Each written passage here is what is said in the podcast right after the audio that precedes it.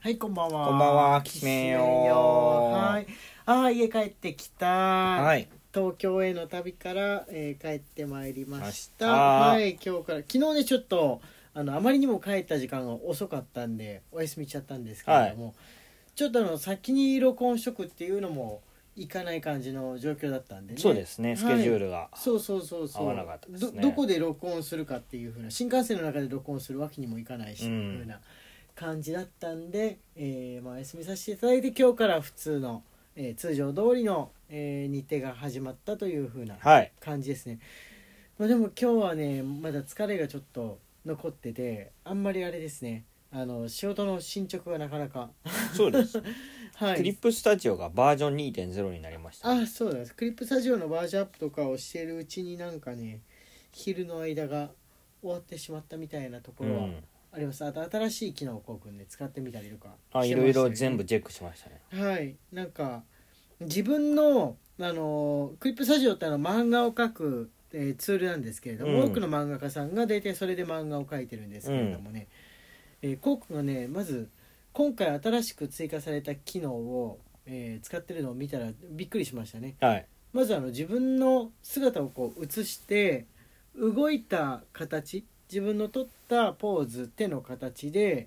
えーモデル人形みたいなやつがそのポーズになってくれるっていうか一緒に動いてくれるわけなんそうですね内部に VTuber さんみたいな 3D モデルがあるんですけど、うんその 3D モデルのデッサン人形がそのポーズを取ってくれるっていうあれは VTuber と同じようなことですよねモーションをキャプチャーしてるんですそようねそうそううんそうそう、だからどんなポーズでも基本的には自分が取れる限りあのデッサン人形がなってくれるっていうもうそうあの市販の木でできたデッサン人形いらないいらないね いらないですね指のポーズとかも取ってくれたもんそうねすごい微妙な加減の指のポーズとかも指も一個一個の関節が、まあじなんせ前はさ全部その合わせなきゃいけなかったわけじゃん画面上で、うんうんうんなんかデッサン人形を作ろうと思っても、えー手手っていうかまあツールで動かしてまあそうだねポーズ取ってもらわなきゃいけないから、まあ自分の写真撮ったりとか、まあ、木のデッサン人形でねやった方が早いかなってものだったんだけどなぜ自分が例えばピースをしたら V サインをねしたらそれに勝手になってくれるわけですそうだね画面上の人形が、うんうんすごい時代になりましたようんね はいなんていうふうなことを、えー見てたわけなんですが東京のね旅の思い出って言ったらどうでしょうこの、まあ、3日間昨日から3日間前まで、えー旅をしてたわけなんですけれども、今回あの深川の、えー江戸江戸資料館深川江戸資料館でしたっけ江戸時代江の戸資料博物セットが館江戸江戸資料、うんはい、えー江戸時代のセットが組まれてて、まあ、一個一個の長屋のお家の中とか商店の中も入れるっていうね、えーなんつうんでしょうあ歩いて回る型博物館みたいなうん感じのところ行に、きましたねはい、うんなんつうんでしょうね近所に住んでる物知りなおじいちゃんとかが協力博物館員みたいな感じで、ボランティアしてましたねうん、そうだよねボランティアって書いてあったよ説明をして回ってあやっぱそうなんだ、うん町のおじいちゃんっぽい感じで完全に江戸しゃべりの、うん結構のおじいちゃんだってのうちの父より上かなっていうぐらいの、まあ80代は行ってるかなっておじいちゃんなんですが、あのー資料を見てると近寄ってきて教えてくれるうんね教えてくれるわけなんですけれども、うんその江戸時代のこと、えー深川下町のあたりのこのなんつうんでしょうね民族資料的なことうとか、んあれはいいことだよね。ねうん、説明説明ししたがりたいところがあるじゃんあるね年を取っていくと、あるねうんその気持ちも満たせる上に、まあ、見に来てその資料見ただけだとわからない人は助かるしそうそうそうそうそうそ博物館員の人だとあの英語が喋れるおじいちゃんだと外国の人たちの観光客に英語で説明したりとかうあれすごかったねそうですね、うんそうかそういうこともあるん だ、ね現代のおじいちゃんの声そういうこともあるんだ、ね英語喋ってるおじいちゃんがいるのはなんか新鮮でしたねなんか新鮮だったね、うんうん、あれは面白いですねいや東京のねあの東側の地域っていうんですか浅草を中心としてその周辺下町と言われる地域が海外からの観光客の方に向けて発展しているのはすごく感じましたうね、んあの泊まったホテルもまあそうなんですけれども他もね、泊まるところ探して回ってる時にねまあやっぱり海外の人向けのものが多くできてるな、多分元はラブホとかなんか多分寂れたこの旅館とかそういったものだったんだろうものが、うん多分海外の方が買い取って、えー改造して、うんバックパッカーだったりとかなんかに、うん、一人旅をしてる人とかに泊まれるようにうちらが泊まったところってあれもともと何だったんだろあれはラブホテルだと思うんですよ多う分位そう置的に狭くないうん、狭いところもあるよ東京のラブホテルは狭いところあれはだっもしかてしたらだってシャワーとうんうんトイレとうんあと2段ベッドだけだよだけなんだけどでもそれぐらいのラブホテルもラブホテルっていうかねなんかや宿っていうか連れ込み宿みたいなうんものだったのかもしんないなと昔で言うとこのうね、んあのー畳の間みたいなうもんのとかの、そういう古いやつもありはしたんですよかつて東京には。まあ、でもどんどん潰れたりしてで、うんあの間取りがねホテルとか宿の間取りはしてたのそのそうんのあの建物自体がうん完全に同じぐらいの、えー部屋の大きさ、まあ、言っても4畳半から6畳の間ぐらいのうん間取りの部屋がきっちり6つずつ各階にあるからそうだねうん多分さすがにねマンションとかにしては狭すぎるうんと思うんででもちろん仕事の事務所とかにしてはなおさら狭すぎると。そうだねうんで、まあ、そういう連れ込み宿的なやつかなと思ったんですあの表通りの表通りからちょっと裏小道入ってったとこそろうささ酒屋ちっちゃい酒屋とか並んでる合間にその出入り口がね道歩いてる人から見えないような感じのちょっと路地っていうか裏入ったところにあるのがまたね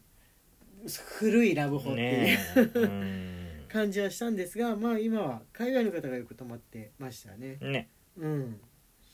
はい、てっていう感じでね他の地域もそういった感じのシャワーがついているとこが増えていたんですがう、ん実家のね周り、まあ、後楽園なんですけれどもね周りで撮りたかったんですけど今あの全日本やってるんですねワールドベースボールですかやってますアメねリカとの試合やってるんで、